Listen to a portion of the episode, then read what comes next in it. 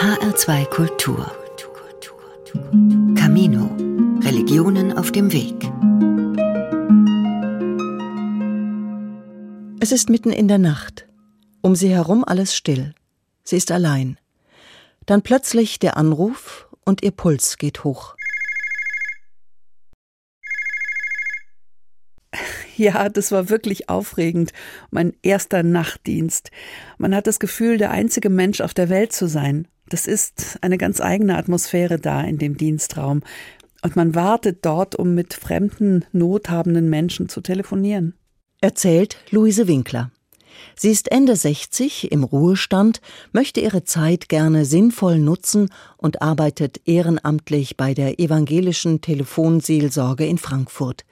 Ihr Name ist geändert und die Stimme nachgesprochen, denn Anonymität ist einer der Grundsätze dieser Arbeit.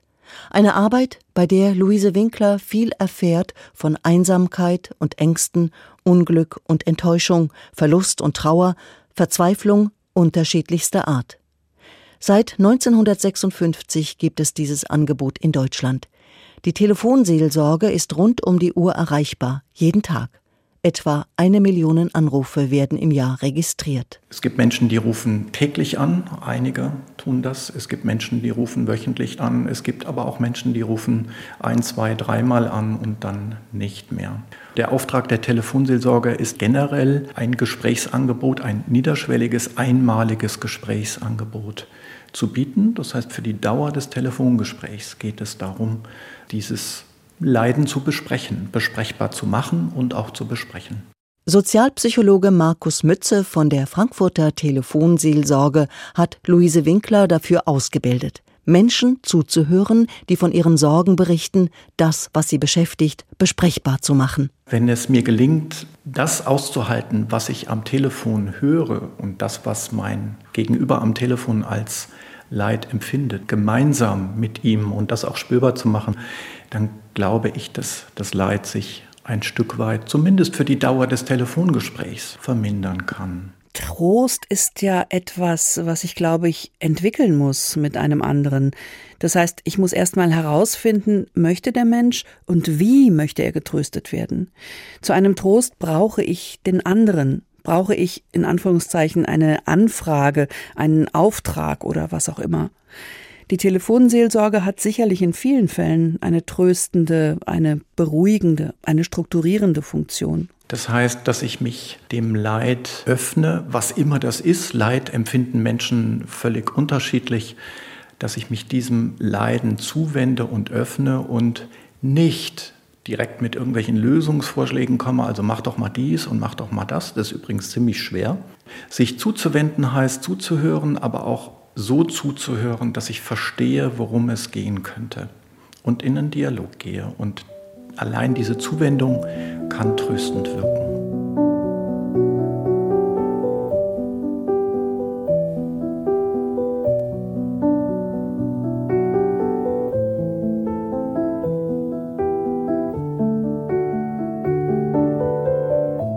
Anteilnahme, Ermutigung, Mitgefühl, Barmherzigkeit, Zuversicht vermitteln, Hoffnung schenken, Rückhalt geben.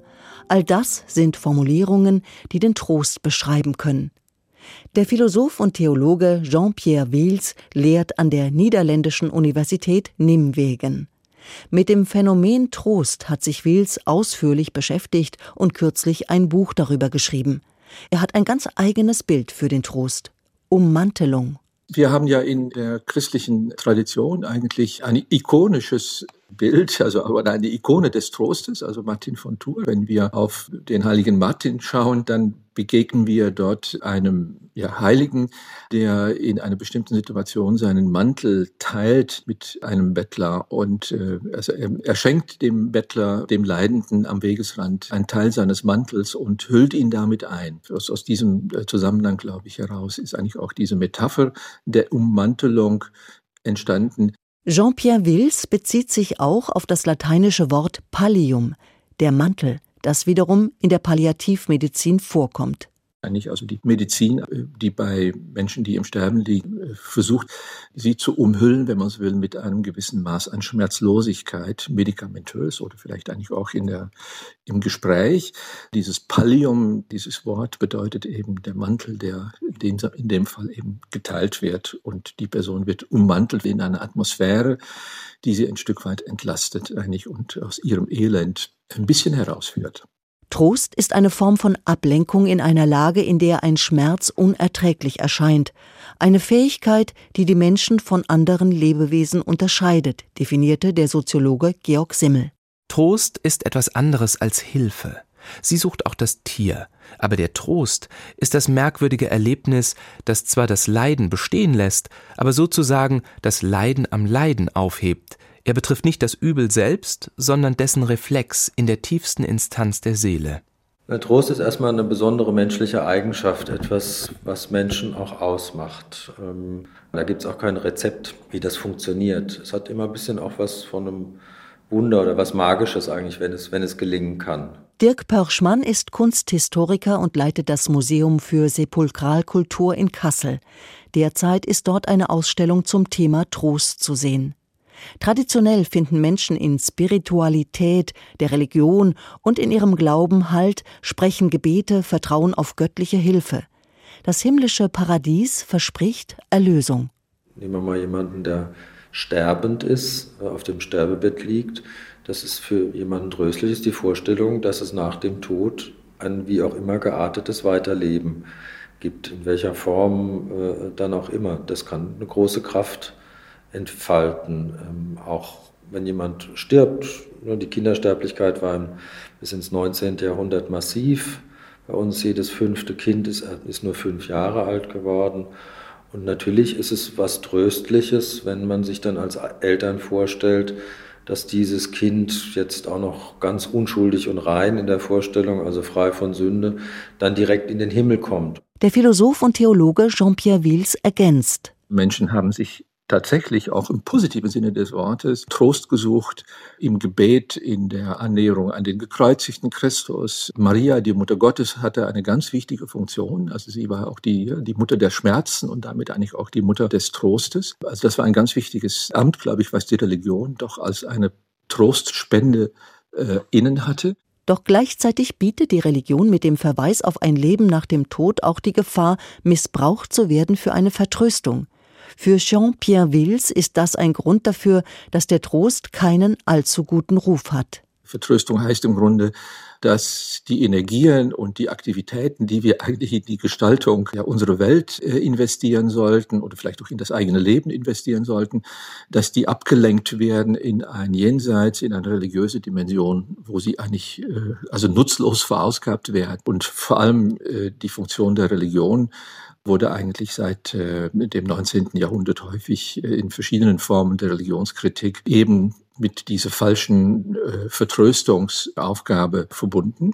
Heute, so Wils, gehen wir meist davon aus, dass Menschen möglichst selbstbestimmt, authentisch und kontrolliert ihr Leben gestalten. Und da könnte man sagen, ist der Trost doch etwas wie ein Spielverderber, weil er eben davon ausgeht oder weil das Trostbedürfnis ein solches ist, dass sich dann zeigt, wenn Menschen eigentlich nicht mehr vorwärts können.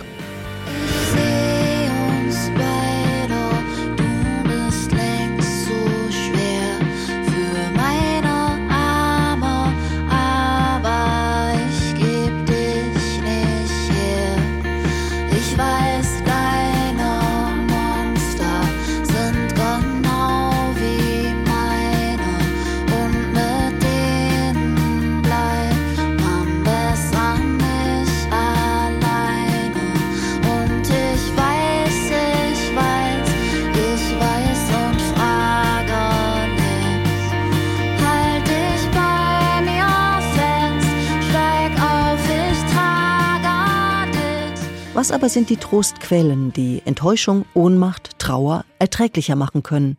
Dirk Pörschmann. Das ist die Umarmung, andere Eindrücke, um eben das Bewusstsein auf das Leiden auch wegzuziehen. Das Festhalten, die körperliche Nähe, die ist, glaube ich, da auch ganz entscheidend.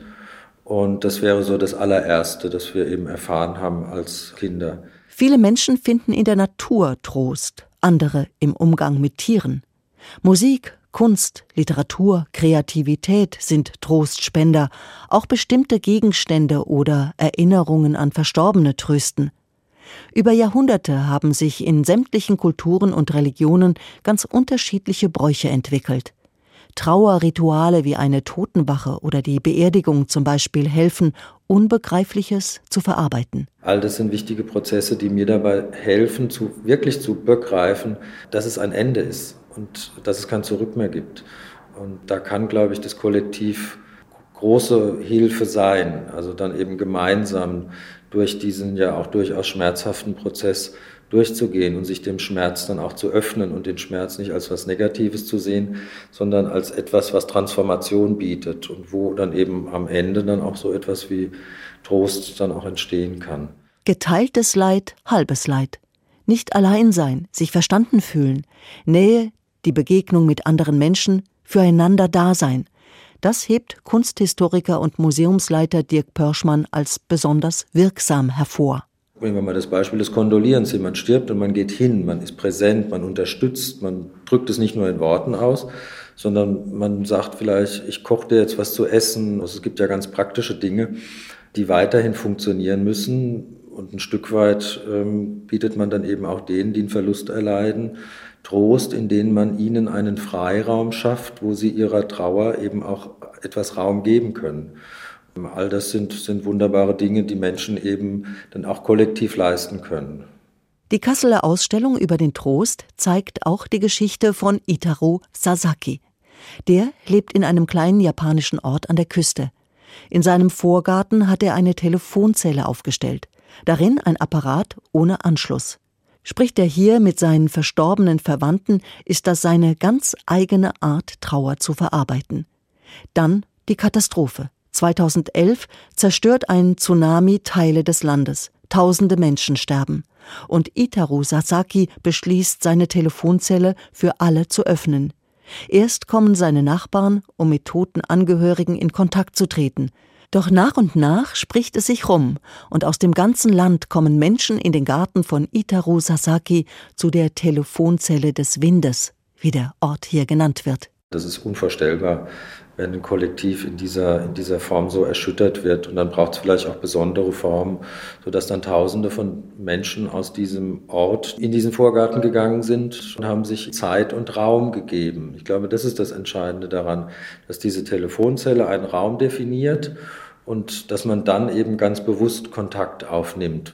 Schätzungen zufolge kamen in den drei Jahren nach dem Tsunami 10.000 Menschen zu diesem Telefon ins Jenseits. Die Hoffnung, hier auf eine besondere Weise in Verbindung mit Verstorbenen treten zu können, gibt Trost. Aber auch eine solche Katastrophe erlebt zu haben und diese Erfahrung zu teilen, bedeutet einander zu verstehen, sich gegenseitig zu stützen, Kraft zu geben, zu trösten. Es gibt verschiedene Strategien des Trostes. Musik hören, in die Natur gehen, beten, die Verbundenheit in einer Gemeinschaft suchen oder außergewöhnliche Orte ansteuern. Wie aber sieht es mit der Fähigkeit zu trösten aus? Kann das jeder? Ich glaube schon, dass man selbst Trost erfahren haben muss und darin auch eben das Heilsame, das darin steckt, um trösten zu können. Es hängt natürlich gleichzeitig an der Empathiefähigkeit und das ist ja in der kindlichen Entwicklung irgendwann angesetzt. Das ist, glaube ich, schon etwas, was wir eigentlich, glaube ich, lebenslang lernen können. Wirklich hinzuschauen, ähm, sich dem Leid der anderen zuzuwenden. Das ist ein, ein, ein menschlicher Prozess, ein, ein Reifungsprozess vielleicht auch. Das Spannende ist, das machen ja auch ganz, ganz kleine Kinder schon. Also mit anderthalb gibt es auch schon Studien, die das zeigen, dass die Kinder ähm, sowohl auf Distress, also auf äh, negative emotionale Äußerungen mit prosozialem Verhalten reagieren. Das heißt, sie kommen, sie versuchen Körperkontakt aufzunehmen oder sie versuchen was zu geben, was jemandem runtergefallen ist. Gerlind Große ist Professorin für frühkindliche Bildungswissenschaft an der Fachhochschule Potsdam. Sie untersucht Emotionen bei Kleinkindern, zum Beispiel ab wann Kinder Trost verstehen, selbst einfordern, Trost geben oder Gründe erkennen, warum jemand trostbedürftig sein könnte. Kinder erkennen also schon ab eineinhalb Jahren Momente, in denen etwas nicht stimmt. Aber sie haben in dem Alter natürlich noch nicht das kognitive Verständnis von Emotionen, das heißt, äh, in welchen Situationen solche Emotionen auftauchen und gegebenenfalls können sie auch noch nicht unterscheiden zwischen Dingen, die ihnen selber helfen würden und Dingen, die vielleicht einer anderen Person eher helfen, die anders sind als bei sich selbst. Gerlind Große geht davon aus, dass sich mit zunehmender Sprachfähigkeit auch die Fähigkeit, Gefühle bei sich und bei anderen regulieren zu können, verbessert. Die Kindergartenkinder hebt Gerlind Große besonders hervor. Bei den vier bis fünfjährigen ist es besonders spannend, weil da auch viele andere entwicklungspsychologische Prozesse ablaufen. Die Kinder erlernen in diesem Alter gerade überhaupt äh, sich gut in andere hineinversetzen zu können. Man nennt diese Fähigkeit Theory of Mind, dass sie also verstehen, dass andere Menschen eventuell anders fühlen, anders denken, äh, dass ihnen andere Dinge gefallen vielleicht als mir selber. Während Gerlind Große in erster Linie das Trostverständnis von Kleinkindern untersucht, hat sich ein anderes Forschungsteam der FH Potsdam um Pädagogin Karin Borg mit anderen Altersgruppen beschäftigt und der Frage, wie sich der Umgang mit Trost verändert. Am Ende eines langen Lebens etwa haben Menschen in der Regel mehrfach die Erfahrung von Trauer, Schmerzen und Schicksalsschlägen gemacht. Daher kennen sie meist ihre persönlichen Trostquellen sehr gut. Auffällig auch, viele alte Menschen können sich an entsprechende Momente ihrer Kindheit erinnern. Trost scheint etwas Nachhaltiges zu sein.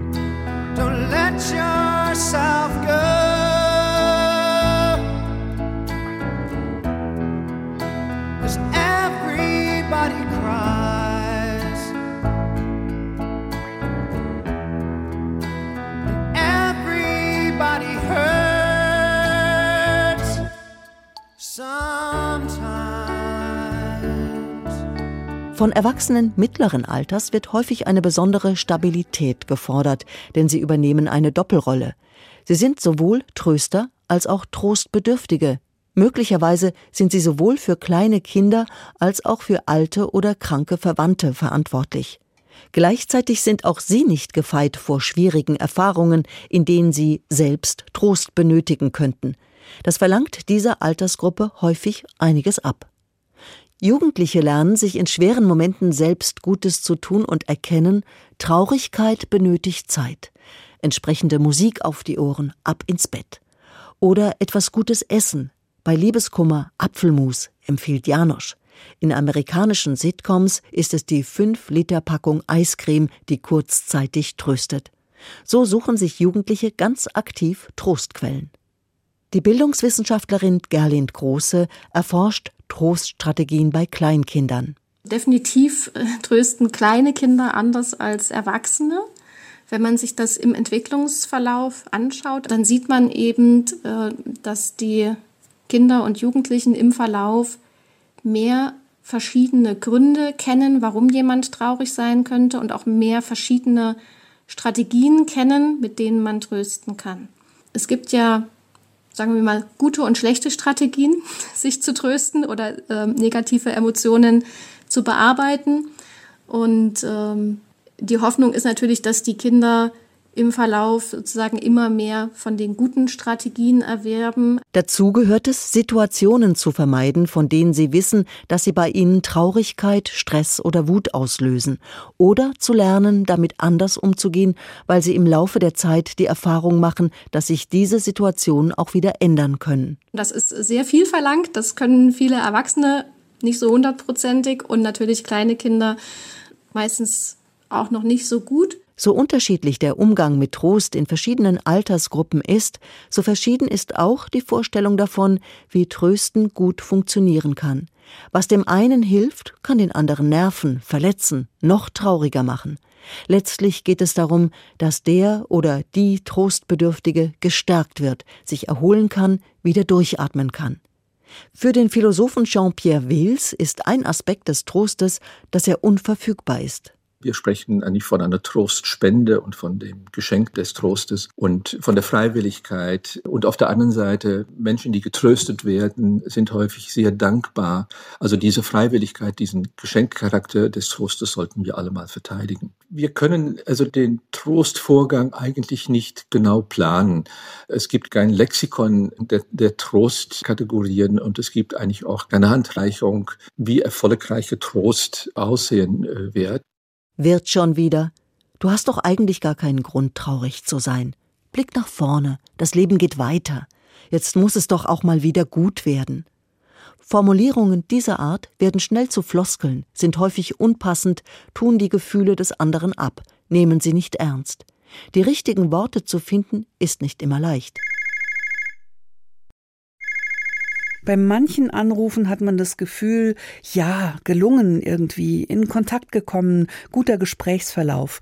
Aber manche Gespräche laufen auch nicht so gut, dass plötzlich Menschen aus welchen Gründen auch immer auflegen. Dann sprichst du eine halbe Stunde und plötzlich knallt der andere den Hörer hin oder beschimpft dich ganz wüst. Ja, die benutzen ganz üble Schimpfworte, das gibt es alles. Also Gespräche, bei denen man denkt, oha. Luise Winkler ist eine von bundesweit 7700 Ehrenamtlichen der Telefonseelsorge. Jedes Jahr kommen neue Freiwillige dazu. Gerade erst hat sie ihre Ausbildung dafür abgeschlossen. 160 Stunden verteilt auf ein Jahr. Eine Art professionelle Trostspenderin ist sie jetzt. In der Ausbildung der Telefonseelsorge geht es darum, Methoden zu lernen, die Gespräche gut und behutsam zu strukturieren und sich mit möglichen Themen zu beschäftigen, etwa Suizidalität oder psychische Erkrankungen. Einen großen Raum in der Ausbildung nimmt die Selbsterfahrung ein, um sich über die eigenen Grenzen im Klaren zu sein. Also zu gucken, wie geht es mir in welchen Momenten, was fühle ich und warum fühle ich es. Bei mir gab es so ein paar Anteile zur Biografiearbeit, da wird's schon, da wird's schon sehr bewegt, weil manche Lebensphasen waren so schön verschüttet und ja, irgendwo verpackt und dann wurde es schmerzhaft. Wir versuchen uns natürlich die Frage zu stellen, was kann denn tröstend wirken? Sagt Markus Mütze von der evangelischen Telefonseelsorge in Frankfurt. Ob es wirklich angekommen ist, wissen wir letztlich nicht. Ebenfalls ein Teil der Ausbildung ist, zu lernen, dass das, was ich denke, wie ein Gespräch gelaufen ist und was es bewirkt haben könnte, nur ein Teil der Wahrheit ist und dass vielleicht viel mehr noch beim Anrufenden entstanden ist, was ich überhaupt nicht beurteilen kann. Natürlich gibt es Anrufende, die zum Schluss auch sagen, äh, das war hilfreich für mich, das war gut, die sich bedanken, das gibt es ganz häufig. Es gibt es aber auch mal, ähm, dass ein Anrufender unzufrieden auflegt, ja natürlich. Manche dieser Telefonate dauern nur fünf Minuten, andere auch mal eine Stunde. In den meisten Gesprächen geht es um Beziehungen, auch Beziehungslosigkeit, Einsamkeit. Wir haben einen zunehmenden Anteil von Menschen, die mit psychischen Erkrankungen anrufen, in der Zeit, wo sie ihren Therapeuten, ihre Therapeutin nicht erreichen können, die das auch benennen im Telefonat. Die Corona-Pandemie, der Angriff Russlands auf die Ukraine, der Klimawandel, die vergangenen Jahre sind geprägt von Krisen. Jedoch, Markus Mütze erklärt, dass Corona einen, einen sehr geringen Anteil in den Themen hatte, der Krieg noch weniger, dass aber diese Themen dahinterstehende, ohnehin vorhandene Themen nochmals verstärken. Das heißt, Menschen, die über Angst sprechen, sprechen vielleicht noch intensiver über Angst. Menschen, die resignieren, resignieren noch mehr. Und Menschen, die in Aggression sind, werden vielleicht auch noch aggressiver. Das haben wir schon festgestellt. Trost ist etwas sehr Individuelles und ob etwas als Trost funktioniert, entscheidet derjenige, der ihn empfängt. When you're weary, feeling small,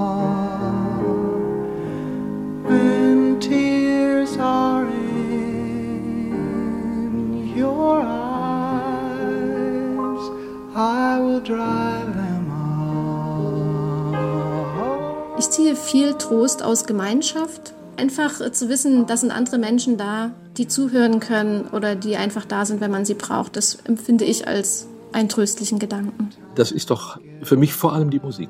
Also eher noch als die Natur ist für mich die Musik also ein, ein unendliches Trostreservoir, wenn man es benötigt, äh, singt und spricht die Musik äh, für mich auf jeden Fall. Das Zwischenmenschliche ist, glaube ich, für mich das Wichtigste. Also sowohl im direkten Gegenüber als auch im Kollektiv. Wenn sich mir jemand zuwendet und mir jemand vermittelt, dass das, was mit mir gerade ist, was immer das ist, dass ihm oder ihr das nicht egal ist, dann empfinde ich das als tröstlich. Nicht allein zu sein mit dem, was mich beschäftigt, das ist für mich Trost.